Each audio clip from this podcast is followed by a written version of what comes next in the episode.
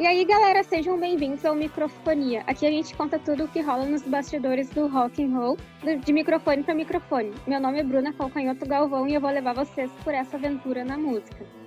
Eu vou estar aqui com vocês toda semana para conversar com quem vive de rock e contar as novidades da cena de Porto Alegre e quem sabe de fora também. Quem produz o Microfonia sou eu e a minha amiga e colega de curso, Lúcia Centeno. Nós estamos nas redes sociais do nosso monstrinho Microfonia. Sigam arroba Microfonia Podcast.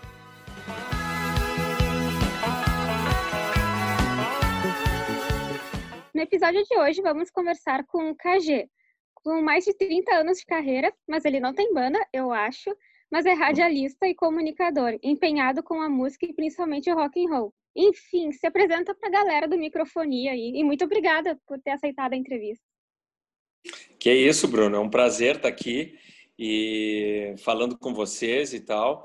E é sempre, é sempre legal conversar sobre, sobre música, né? E sobre rock, que é a minha, que é, o, que é a minha paixão, né? Que é, eu, eu, eu sempre levantei essa bandeira em todos os meus anos eh, de radialista e tal. Tenho programas até hoje que falam sobre rock, sobre blues, enfim, sobre esse tipo de som. Então é muito legal estar tá conversando sobre, sobre isso com vocês, enfim, batendo um papo, passando informações e também recebendo né, informações. É, enfim, eu estou sempre aberto a, a, novas, a novos assuntos, sempre relacionados ao rock. Para mim é muito legal estar tá aqui. E não tenho banda, não. Eu, faço carreira solo. não, na verdade, eu nunca tive banda, né? eu nunca participei de banda.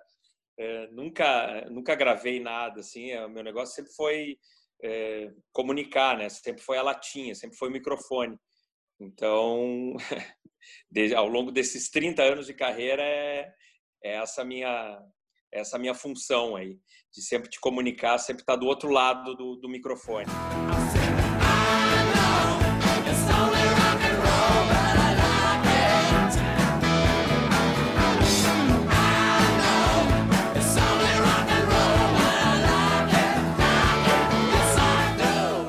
começar então com uma curiosidade que deve ser de muita gente, mas de onde é que veio o apelido KG? Veio do meu nome, meu nome é Carlos Eugênio, né? Então, aqueles, aquela época que tinha. Eu sou um cara da antiga, tu sabe, né, Bruna? E, e, e, na época tinha uma mania eh, de colocar nomes compostos, né? Meu irmão, por exemplo, é André Francisco. Né? Então tinha aquela coisa, meu nome é Carlos Eugênio. E Carlos Eugênio fica meio complicado, né? Então a minha tia, que é minha madrinha também, logo que eu nasci, colocou, bah, Carlos Eugênio não dá, vamos chamar ele de KG. E aí ficou KG desde quando eu nasci e até hoje. Muita gente me conhece como KG e nem sabe meu nome verdadeiro, né? Mas é esse aí, Carlos Eugênio. Eu não sabia o nome verdadeiro. Pois é, tu vê. Há um tempão que a gente se conhece, né? Sim. É, desde é. quando eu era criancinha. É verdade. Conta de onde veio a tua paixão pela rádio e o rock. Eu vi que tu era formado em engenharia química ou fez faculdade disso e tu foste para um caminho totalmente oposto. É, na verdade eu, eu, quase me formei em engenharia química. Eu não cheguei a me formar, mas eu estava no último ano de engenharia química. Eu ia me formar e, mas eu sempre gostei de música. Eu sempre gostei de, de música e rádio, né? Meu pai sempre ouvia o rádio ele, ele, a, gente, a gente ouvia muito mais rádio do que via televisão lá em casa. Uh, hoje já é, já é uma coisa meio, meio diferente. Na época, lá, estão falando do final dos anos 60, início dos anos 70, em que não existia Uh, não existia internet, né? Então as pessoas ou ouviam rádio, ou ouviam música pelo toca-discos, ou ouviam televisão. E a televisão era uma grande febre, né? Uh, no, no Brasil, mas lá em casa a gente nunca via, nunca assistiu muito televisão, a gente sempre ouvia muito mais música, né?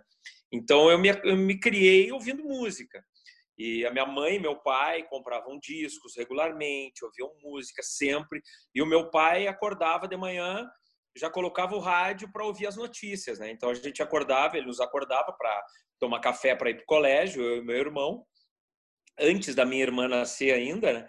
E, e, a gente sempre ficava ouvindo notícias no rádio. Então, acordava, já estava o rádio ligado.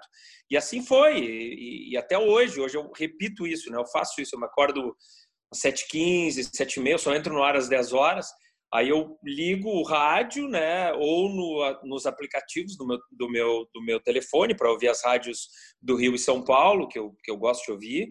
É, e, e de manhã eu fico mateando e ouvindo as notícias, né, para poder depois é, entrar no ar já bem informado e tal. Então isso vem de muito tempo, desde quando a gente nasceu, né? É, com os nossos pais, a gente sempre ouvia muita música e ouvia muito rádio. Bom, aí eu uh, entrei para a faculdade, fiz engenharia química, né? E, e, sempre, sempre gostando de rádio, sempre curtindo rádio.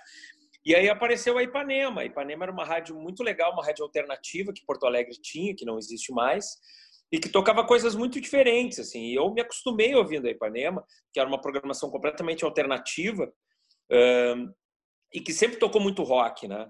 Sempre tocou muito rock. A Ipanema sempre uh, priorizava o rock. E na época era Eric Clapton, uh, era Rolling Stones, Beatles, Pink Floyd, né? Então as bandas clássicas, né? Que eu sempre ouvia na Ipanema. Eu sempre gostei muito de rock, tinha uma época que eu gostava muito de Beatles, eu adorava os Beatles, eu ouvia muito Beatles e, e acabou sendo a minha porta de entrada assim no mundo do rock para começar a abrir meu leque, né, para outras bandas, outros artistas e tal. E aí pintou a oportunidade de, de, de conhecer o pessoal da Ipanema. Um, eu comecei a levar discos lá para tocar, porque eu tinha, sempre gostei, comecei a colecionar discos, tinha discos, muitos discos difíceis, importados, e eu levava para o pessoal da Ipanema tocar. Isso antes do CD, antes de existir CD, né? E aí eu chegava lá, tricharope, né? Aqueles, aqueles é, ouvintes chatos, assim, né? Chegava lá com os disquinhos embaixo do braço e tal, oh, trouxe aí para vocês, oh, vocês rodarem e tal. E aí eu comecei a conhecer e comecei a curtir o pessoal da, da rádio, a equipe da Ipanema e comecei a me infiltrar lá. E daqui a pouco eu estava é, é, locutando como, como regra 13, eu era o reserva, né, que, que, que, a, a, que a, assumia quando um deles tirava férias ou nos feriados, enfim. E aí daqui a pouco eu já estava fazia parte da equipe. E eu comecei a, a, mudar daí a minha preferência, né? Comecei a, meu radar começou a mudar de, de, de lado e aí eu acabei eh, deixando a, a engenharia, né, para desespero do meu pai e, e, resolvi enveredar nessa parte de, de rádio, de música, porque é, é, a minha vocação, né, não adianta. Hoje, hoje eu tenho certeza, né, mas na época eu era um guri e não tinha certeza do que eu estava fazendo, mas eu resolvi dar um, dar um peitaço, apostar no que eu realmente gostava, no que eu, no que eu queria e, enfim, né? Não tô rico, mas estou feliz, pelo menos. Né? pessoal que acompanha o Microfonia compara bastante a gente com a Ipanema. Pô, é, é um elogio isso, Bruna, porque, pô, tu te lembra da Ipanema, né? Tu chegou a ouvir a Ipanema, né? É, eu era eu... pequenininha, mas lembro um pouco. É, na verdade, eu, eu, eu, eu, trabalhei duas vezes na Ipanema, né? O meu início de rádio foi, foi na Ipanema e depois, quando eu, quando, eu, quando eu saí da Atlântida, quando eu saí do Pretinho Básico, eu voltei para Ipanema. E aí eu trabalhei lá, acho que uns dois ou três anos, e aí a rádio fechou, a rádio acabou. Então, é, ela não é tão antiga assim, né? Ela terminou, eu acho que em 2015 ou 2016, quando foi quando terminou a Ipanema. Mas sim, era uma era uma referência sem dúvida nenhuma para rádios do Brasil inteiro, não só para o Rio Grande do Sul. Qual foi a tua experiência favorita lá, já que a gente está falando da Ipanema e o pessoal nos compara com a Ipanema? É, eram duas, dois momentos diferentes, né? O momento que eu entrei na rádio, que era que era uma coisa completamente diferente. A rádio era completamente diferente, não não existia CD, tu imagina, né? Então a gente só só funcionava com vinil, a gente só tocava vinil. Então é, sempre tinha que ter uma pessoa lá para ficar trocando as faixas, né? Que era o operador que ficava inclusive de madrugada, às quatro horas da manhã tinha que ter alguém na rádio para trocar a rádio, para trocar as faixas, porque senão a rádio parava, né? A rádio funcionava 24 horas por dia, não, né? não, não, não parava, então tinha que ter alguém lá para ficar tocando as músicas dos, dos vinis, né? Então era uma outra realidade completamente diferente. Hoje tudo no computador. Os, as músicas todas rolam no computador, tem, tem as, os, os, blocos comerciais todos no computador, estão em ordem, a ordem que tu coloca. Então, naquela época é, que eu comecei, era cartuchos né, que, tu, que tu colocava para para colocar o bloco comercial, ou seja, era uma coisa completamente diferente do que é a rádio hoje. E aquela equipe lá era uma equipe muito legal. Tinha a Kátia Suman, tinha a saudosa Mary Mesari, que não está mais com a gente, o Mauro Borba, o Newton Fernando, o Porã, que estava começando, né? o Porã era meu estagiário na época, enfim. Era uma equipe muito legal, muito bacana, assim, tinha muito a dizer, a gente a gente trabalhava muito com cultura na época, né? Tinha relação demais assim com com a música feita no Rio Grande do Sul, a MPG, né? na época estava surgindo Ney Lisboa, Bebeto Alves, o pessoal do, dos, do, dos Almôndegas, o Cleiton Cledir, enfim, e as, no... e as bandas também, né? O TNT, Cascaveletes, uh, Engenheiros do Havaí, nenhum de nós, a primeira leva de bandas gaúchas, né? Então a gente pegou todo esse cenário, fora o teatro, o cinema, a literatura, tudo isso a Ipanema apoiava, né? E essa parte mais alternativa era tudo apoiado pela Ipanema. O mainstream era apoiado pela Atlântida, pelas rádios mais né, mais, mais ouvidas, mais, mais populares e tal, mas a parte alternativa era tudo apoiado pela Ipanema. Então a gente fazia toda essa parte de alternativa, eh, principalmente da cidade de Porto Alegre, né, onde era onde a gente, onde a Ipanema era a sede e acabou se tornando uma referência. Depois, quando eu voltei para lá, a Ipanema estava numa levada um pouco mais mais comercial, digamos assim, né? Até porque os tempos eram outros, né? Então a gente pegou uma equipe um pouco mais, né? O Tadeu Malta, eh, que já tinha uma passagem pela Atlântida, eh, se juntou a gente. O Heron Dalmolin, que também tinha uma passagem, teve uma passagem pela Atlântida. Então a gente já pegou umas figurinhas um pouco mais comerciais, digamos assim, né? Então a rádio estava mais, inclusive muita gente criticava a rádio, porque pô, a Ipanema não é mais a mesma e tal, mas mesmo assim a gente sempre levou a bandeira do, do rock and roll e do alternativo que a Ipanema sempre sempre teve como característica. E tu sente falta de lá, então? É que, na verdade, eu estou numa situação tão boa agora, Bruna, que é, realmente eu sinto saudades, claro, mas eu estou assim, eu estou num momento super bom no rádio, é, que eu estou trabalhando numa rádio em que eu faço a programação, é, em que eu faço a parte jornalística, é uma rádio bem mais tranquila, né, que é, é, que, que tem uma, um alcance bem menor né, do que as rádios que eu trabalhei, que pega aqui na Serra, Gramado, Canela e agora Caxias do Sul também, a gente está entrando em Caxias, mas pega todas essas cidades da Serra, então a pressão é bem menor, né? A, é, é, um momento muito bom no rádio que eu, que eu sempre quis fazer. É uma rádio que eu sempre quis fazer, que eu estou fazendo agora, né? É, com uma equipe bem mais enxuta, bem mais reduzida. Então a pressão é menor, mesmo nessa época difícil que a gente está vivendo, enfim. Então eu, não, eu realmente não sinto falta, assim, eu sinto muita saudade, claro, né? Mas é um tempo que que já passou, que a gente teve, marcou época, né? E, e, como marcou época, muita gente fala da Ipanema até hoje, né? Assim como todas as outras rádios, depois teve a Pop Rock, que foi uma outra rádio importante, o próprio Pretinho Básico, minha passagem pela União FM de Novo Hamburgo, que é uma rádio fantástica, que eu até hoje mando um programa para lá, um programa de rock, de blues, toda quarta-feira para a União. Uh, enfim, eu, eu acho que, que foram momentos muito legais e que, sim, foram importantes. E como era ser do Pretinho Básico? Tu acha que mudou muito desde a tua saída? É que, na verdade, assim, o pretinho, o, o que, que o pretinho era para ser? O pretinho era para ser uma, uma extensão do cafezinho que a gente fazia na pop rock, né? Então, como a gente fazia muito sucesso com esse formato na pop rock, a RBS nos contratou, contratou eu, o Fetter e o Maurício para fazer alguma coisa similar na Atlântida, né? Uh, o Porã já estava lá, depois o Potter se juntou com a gente, depois o, o Piangers, o Pi, todo o, o, povo, né? enfim.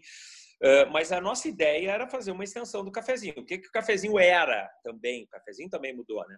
O cafezinho era um, um talk show, um programa de, de, de informação, de bate-papo uh, bem humorado, que levava informações para as pessoas, que, né, que, que que, que, que, passava dicas, a gente sempre gostou de, de, de, de compartilhar os nossos, os nossos conhecimentos com os ouvintes, né? Mas um programa bem humorado, né? Mas não um programa de humor, né? Um programa legal, um programa astral, onde a gente pudesse conversar, bater papo, dar risada e passar conteúdo para as pessoas. E com essa ideia a gente levou o Pretinho para Atlântida e assim foi durante um bom tempo. Só que né, depois de um certo tempo o, o, programa ficou muito muito mais popular e aí é, começou a perder conteúdo. E hoje na verdade é um é um é um pânico né? Eu nunca mais ouvi mas assim as poucas vezes em que eu tive o desgosto de ouvir o Pretinho Básico é uma gritaria uma, uma é uma é uma confusão, é uma série de piadas eh, de gosto duvidoso, não se fala mais em nada, em, em alguma coisa um pouco mais profundo, ou, ou algum papo um pouco mais né, de, de, conteúdo, enfim. Virou um programa bobo, na real, né? Pra, um programa raso. Né? Não, não era nem de perto o que a gente fez, ou o que a gente começou a fazer quando o Pretinho surgiu lá em 2007. Sei que tu faz a Feira do Vinil. Conta pra gente de onde surgiu esse projeto e como tá sendo lidar com a pandemia. Tu tá fazendo alguma feira online de vinil? Não, na verdade eu, eu, eu não estou mais fazendo, né? É, mas assim, ó, foi um negócio muito legal, porque é, logo que eu saí do Pretinho, é, como eu tinha um nome muito forte, o Pretinho estava muito em alta, né? É, as pessoas meio que ficavam com medo, assim, de, de, Hoje eu posso dizer isso, né? Na época eu ficava meio assim, mas pô, mas... Porque todo mundo dizia, não, agora tu, tu, vai sair do, do, da Atlântida, tu vai te restabelecer em qualquer rádio que tu quiser. E não, e não foi assim, né? Não foi assim que aconteceu. As pessoas não não não não, não não tem como contratar, não tem como chamar o KG para cá, porque não dá, o cara é muito caro, papapá, né, aquela coisa toda. E eu foi passando o tempo, foi passando o tempo, eu, eu entrei na Ipanema, eu voltei para Ipanema seis meses depois de sair da Atlântida, então fiquei seis meses desempregado, né? E aí, bom, o, as contas vão chegando, né? O, o Arthur, o teu sobrinho, precisava de, uhum. enfim, né? de, de, de né, de, de, uma, de uma estrutura e tal. E, e aí eu, eu comecei a, a, a observar o mercado e tal, e vi que, que a, a essa, essa onda do vinil estava muito forte, e eu tinha muito vinil, sempre tive muito vinil. E tinha algumas coisas que eu não queria mais, que eu queria me desfazer e tal. E aí eu pensei, cara, vou, vou dar um peitaço, vou tentar fazer alguma coisa nesse sentido. E aí eu falei com um amigo meu, que é o coordenador do, do Festival de Blues lá de Caxias, o Mississippi Delta Blues Festival, que é uma referência, um senhor festival de blues, é uma referência na América Latina, inclusive. Né? E aí eu pedi para ele uma, uma, uma permissão para vender vinil lá. Eu botei alguns vinis que eu não queria, alguns vinis eh, que eu tinha repetido, alguns vinis que eu tinha comprado de outras pessoas, lotes né, de pessoas que que queriam se desfazer do, do, de vinis por causa de espaço, enfim, e porque não usavam mais, né? E levei as caixas lá pro Caxias, né, para tentar vender. E foi assim, e, e, e, aí deu super certo, né? A galera pirou, tipo, pô, tá vendendo disco, cara, não, eu não acho mais disco para comprar. E uns discos bacanas e tal, bararau. E deu super certo, eu pensei, bom, é aqui que eu vou que eu vou entrar, né? E aí eu comecei a fazer, criei o Bazar do Vinil, comecei a fazer essas feiras itinerantes, né, em vários lugares, assim, e começou a dar super certo, foi muito legal. Eu comprava discos, né? Aí eu lavava eles, botava plástico, né? colava as capas, dava uma, um tapa e tocava para venda. E ficava muito legal, ficou muito legal, muito bacana o bazar do vinil. Uh, e aí eu voltei para Ipanema depois, aí eu voltei para o rádio, né? Seis meses depois, e estava tão bacana que eu continuei fazendo mesmo depois de voltar a trabalhar em rádio, eu continuei fazendo bazar nos fins de semana, esporadicamente, em algumas cidades do interior, mesmo em alguns lugares de Porto Alegre. Só que aí aqui em Canela tem um cara, um amigo meu, um grande amigo meu, que tem um, um, um empório, que é um lugar muito bacana aqui de Canela, que ele vende vinil, que ele já vende, ele tem um lugar onde ele vende vinil. Então eu estou ajudando ele, eu, eu, eu vendi o meu acervo todo para ele, os meus eu mantive, claro, né? Mas eu vendi todo o acervo do bazar para ele e agora estou dando uma ajuda para ele, assim, ele tem um lugar fixo e tal, e, e, e aí eu estou fazendo essa, essa parceria com ele é, nesse lance do vinil, mas eu adoro, é a minha, é a minha paixão, né? O vinil é, é eu adoro, é o que eu só, é o que eu ouço, é, é isso aí. Qual é o teu vinil favorito? Bah, Bruna, mas assim. eu tenho vários, sabe? É assim, é a mesma coisa que perguntar, pô, qual é a tua banda preferida agora, né? Eu tenho vários. Assim, eu, tenho muito... eu tenho muitas histórias com vinil, assim, né? Por exemplo, o meu primeiro vinil eh, que eu tenho aqui, minha, pré, minha pedra fundamental, né? É, é um vinil dos Beatles, um, um álbum duplo, uh, um, que é o álbum marrom, que é o Love Songs, que é uma história muito engraçada, porque nem era o que eu curtia na época, né?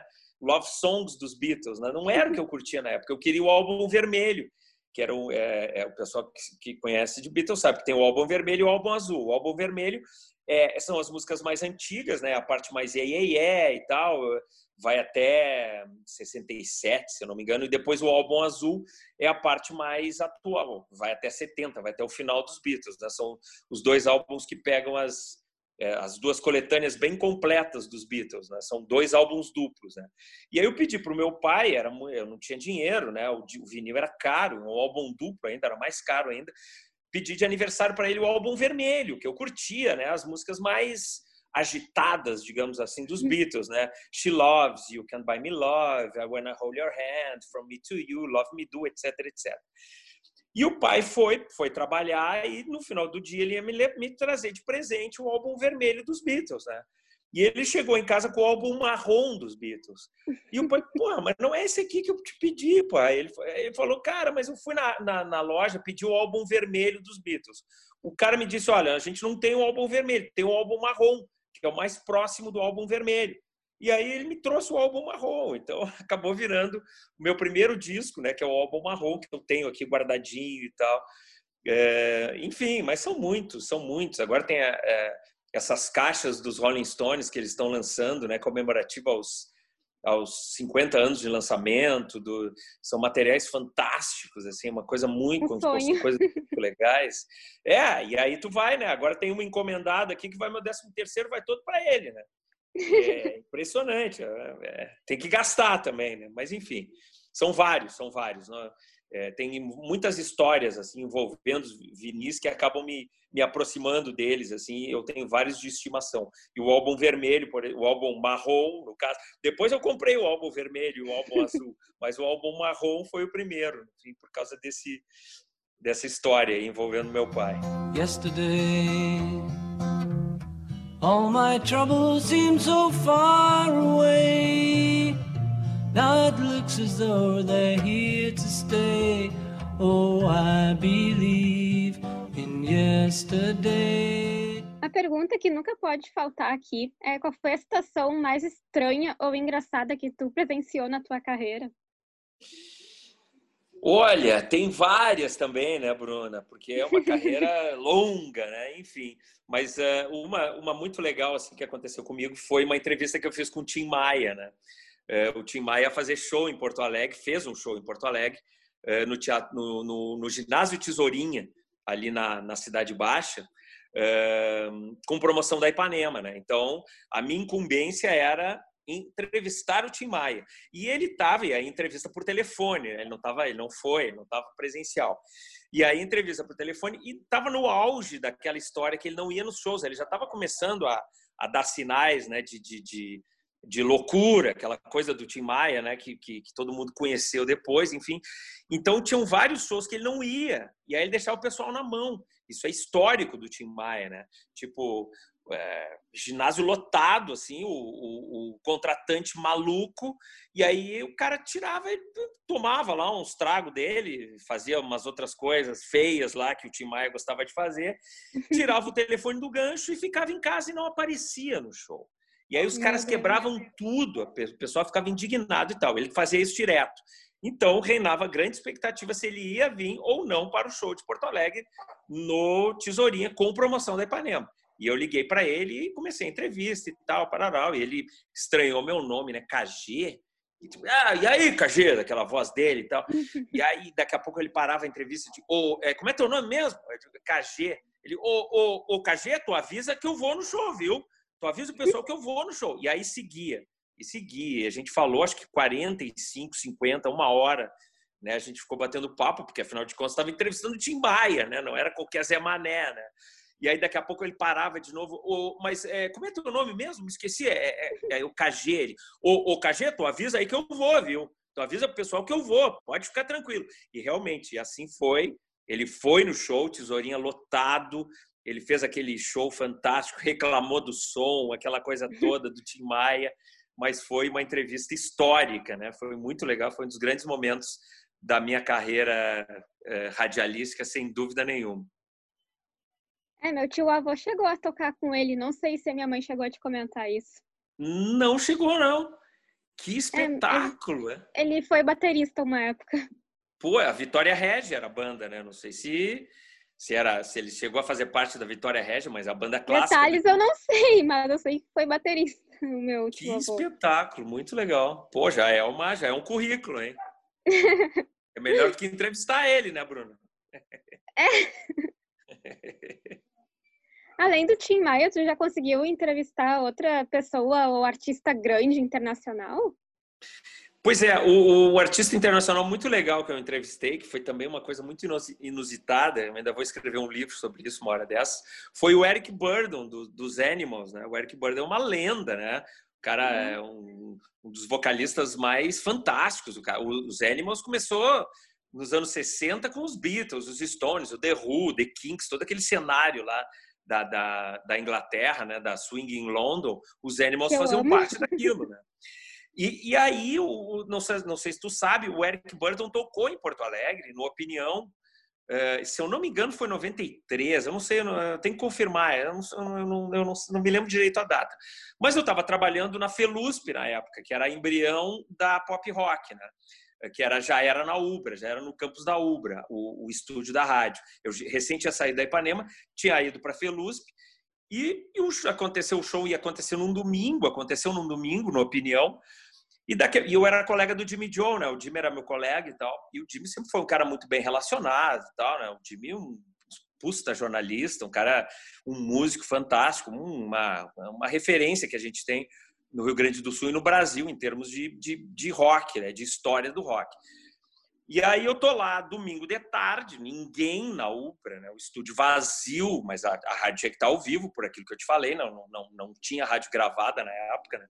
E eu tô lá, tipo, três, quatro horas da tarde, entro o Jimmy Joe no, no estúdio com cara bem baixinho, assim, gringo. Eu via que ele era gringo. Eu fiquei olhando pro cara e pô, conheço esse cara. Um dia que eu conheço esse cara, era o Eric Burdon, que o Jimmy pegou pegou no hotel dele, levou para o estúdio pra, do, do, lá para o estúdio da rádio e a gente passou a tarde inteira de domingo cantando, eh, tocando, uh, escolhendo música e ninguém registrou isso. Ninguém registrou isso. A única coisa que eu tenho é, é um, um, CD dos Animals que tem um autogra é autografado pelo Eric Burrow, que ele manda para mim e tal. É a única prova que eu tenho. Mas ninguém registrou isso. A gente não tinha nem máquina fotográfica para tirar uma foto junto com o Eric Burrow.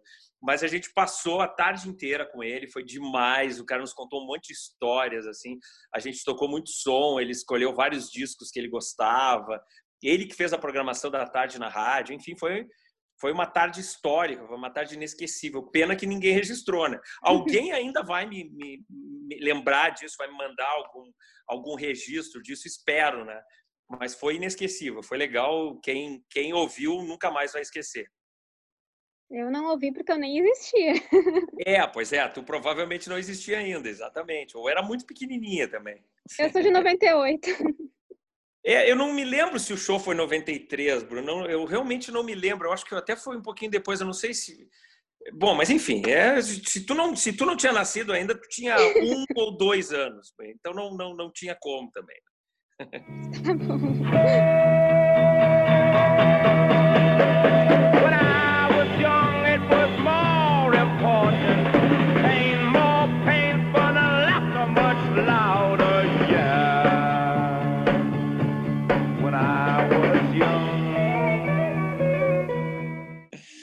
A tua paixão no rock, como começou ela mais detalhadamente. Pois então, é, é, o que eu te falei, eu, eu, eu tinha assim uma. A gente sempre ouviu muita música, né? Muito, muito som. Claro, meus pais não ouviam rock, né? Era mais MPB, assim. O pai gostava de Caetano, de Chico, Chico Buarque, sempre a gente ouviu muito. A mãe gostava de Maria Creuza, que era uma cantora que tinha lá, meio. Tocava com Vinícius de vez em quando, Elisete Cardoso, enfim, era mais ou menos essa praia. E aí, uma vez eu, eu, eu, eu, tive contato com um disquinho, com um compacto, aqueles discos pequenininho. Não sei como é que apareceu, não sei como chegou na minha mão. que tinha Help dos Beatles. E um outro disquinho também, um compacto, que tinha o Calhambeck Bibi, do, não sei se era, é o Calhambeck, né? Não era o Calhambeck Bibi, a música era, é, o nome da música era o Calhambeck do Roberto Carlos, que era bem jovem guarda, bem rock and roll, né? Aquela, o, que era o Iê, Iê, Iê, aquela, né? Mais ou menos na... E eu comecei a ouvir isso, adorei, eu adorava ouvir isso, eu sempre gostei muito, né? Mas eu não levei muito adiante. Depois, depois, quando eu fui pro colégio, papapá, quando eu já comecei a ficar grandinho, né? Um rapazote, né? Aí, eh, um amigo meu, um grande amigo meu, eh, um colega, eh, começou, a gente começou a ouvir Beatles, né? Começou a relembrar os Beatles e tal. E aí a gente só ouvia Beatles. Aí a gente passou o tempo inteiro, a gente virou uns Beatlemaníacos assim, chatos, sabe? Tipo, os caras chegam, não, mas Rolling Stones, não, que Rolling Stones? É só Beatles, Beatles, Beatles, Beatles. A gente passa, ouvia Beatles quando o John Lennon morreu em 1980, parecia que parecia que era nossa, um nosso um familiar nosso. A gente chorava, ia nas vigílias cantar Imagine com as velas na mão, uma coisa patética, né? Enfim, mas a gente adorava Beatles, a nossa história era Beatles. Só que a gente começou, a, eu comecei a, a, a, me aprofundar mais e, e, e aí comecei a entrar para, sabe, para outras, comecei a, a, curtir, claro, outros artistas, né? E, e, e, já conhecia, obviamente, mas comecei a ouvir mais também, abri o leque, né? E, e aí assim que foi minha entrada no rock. Né? Então, eu, a minha formação é mais rock clássico, aí depois eu enveredei para o blues, que é a origem do rock, né? O rock tem origem no blues, então é natural que tu vá é, que tu vá é, fuçando, que tu vai né, abrindo, cavando, cavando, cavando, quando tu chega, tu vê que tu chega no blues, porque o blues é a origem do rock. E aí tu vê os grandes bluesmen e tal. E hoje eu tenho esse programa Rock and Blues que eu tenho há muitos anos, que exatamente tenta provar isso, tenta, tenta é, é, é, mostrar esse link né, entre o rock e o blues, é, que, que tanto tem a ver uma coisa com a outra. Né? Isso não sou eu que estou dizendo, né? são os grandes nomes do rock que dizem. Né? Os Rolling Stones. Inclusive, né? o Keith Richards eu... fala isso na biografia dele. Eu li a é, biografia. Uhum. Isso, exatamente. É. A biografia do Keith é uma obra. Né? E os Stones Sim, é. sempre, os Stones foram é, os Stones sempre foram os, os, maiores defensores disso, né? Eles disseram que, que, o primeiro disco dos Rolling Stones é basicamente blues, é, releituras de blues, né? Então eles iam atrás de, de, o John Lee Hooker participou de um show deles, eles participaram de vários discos do B.B. King, tocaram um show em uma, num bar com Muddy Waters, tem um vídeo fantástico que é e, e, to, e eles sempre pagando pau, assim, sabe? Tem uma história fantástica que que é quando os Stones foram conhecer a Chess Records, né? Que é a gravadora de blues de Chicago, né? A lendária gravadora Chess Records. E eles foram lá, disse, puta, a gente quer conhecer os nossos grandes ídolos, né? A gente veio aqui para conhecer. E eles já estavam estouradaços, eles eram umas, superstars, assim. Foram para os Estados Unidos como com status de, de, de, de sabe, de grandes rockstars e papapá. Foram para Chicago, chegaram lá com aquele aparato de segurança. Chegaram em Chicago, chegaram lá na Chess, né, na, na, na gravadora, e aí tinha um cara pintando o telhado da Chess Records, de macacão, com, uma, com um pincelzinho. Aí eles olharam assim, tipo, aquele cara não é parecido com o Muddy Waters, né? O Muddy Waters era o grande herói dele, era herói deles, né? E aí o cara falou, um dos funcionários falou, não, é o Muddy o que, que o cara está fazendo pintando o telhado da gravadora? ele está fazendo isso porque ele não tem dinheiro. É, é, o salário dele é muito, é muito pouco, então ele faz esses extras, esses trabalhos extras para é, ganhar uma grana, para conseguir, sabe, um, um extra para poder botar comida na mesa, umas coisas assim. Aí os caras dizem, não, não, não, tem alguma coisa muito errada aí, entendeu? E, e era assim, sabe? E essa que é a, a e esse foi o grande, o grande feito desses caras aí, desses, desses caras do rock da Inglaterra, principalmente, foi mostrar para o mundo a importância da origem, da onde eles beberam, qual é a fonte que eles beberam, que eram os caras, os americanos, que estavam atirados lá. Esses, eh, na grande maioria, negros americanos, artistas de blues que tocavam na rua, por, botavam o chapéu ali por uns trocados. Eram grandes artistas de blues que influenciavam as grandes bandas de rock inglesas. Quer dizer, uma coisa, sabe, a ponto dos Stones irem visitar a Chess e o Muddy Waters, que é um dos maiores nomes do blues de todos os tempos, se não o maior, está pintando o telhado da gravadora para tirar um extra, né? É, é, isso é legal, essa é a, é a grande, a, a, grande valia né, dessas grandes bandas aí, dos Stones, dos Yardbirds, do The Who, do Led Zeppelin, as bandas que beberam muito na fonte do, do blues, foi isso aí, né? Mostrar para o mundo a, a, real, da onde veio o som deles, né?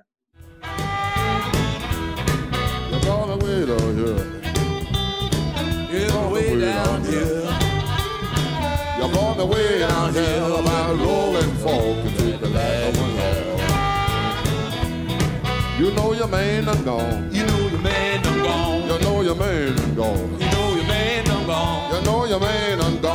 to the county for me. Got it. Oh, baby, please don't go. Please don't go. Oh, baby, please don't go. Please don't go. Oh, baby, please don't go down to New Orleans. And oh, I love you so. tu quer divulgar o teu trabalho aqui, a gente sempre cede um espaço para todo mundo. Um trabalho de, na rádio? Isso, para todo é... mundo te achar e tal. É, eu tô assim, ó, tô na Rádio Clube de Canela, Clube FM, tá? É 88.5. O pessoal que vier para Serra pode ouvir, ela tem um alcance bem legal, a gente aumentou a potência agora.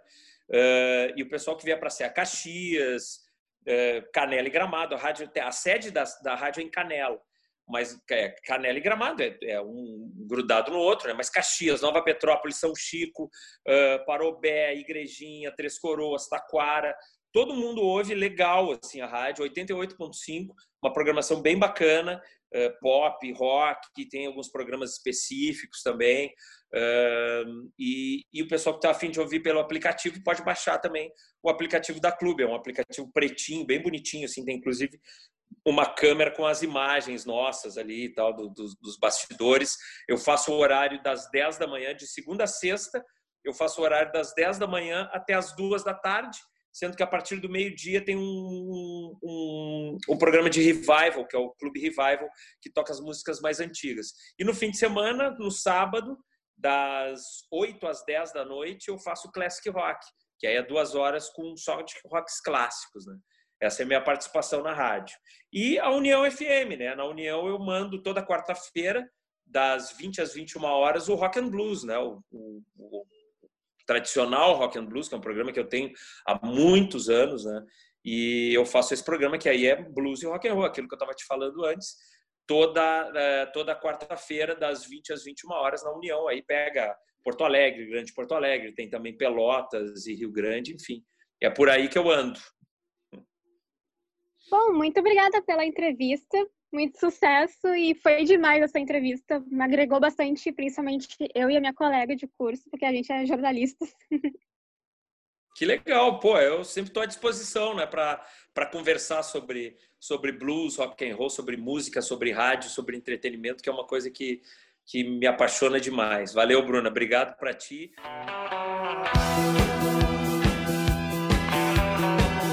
Galera, vocês são demais. Obrigada por nos acompanharem até aqui e fiquem ligados que o rock nunca vai morrer. Sério, a gente tem muita coisa bacana na cena local e a gente vai tentar apresentar tudo isso para vocês aqui no Microfonia de microfone de microfone para microfone. Sigam para ver. O nosso Insta é arroba microfonia podcast e estamos sempre postando alguma novidade. No meu perfil também sempre tem alguma loucurada, só vocês catarem lá, arroba Bruna R. Galvão. E dei aquela stalkeada básica na minha amiga e colega de produção, arroba luciah.centeno. Deixaremos o link na descrição. Até semana que vem. Beijão!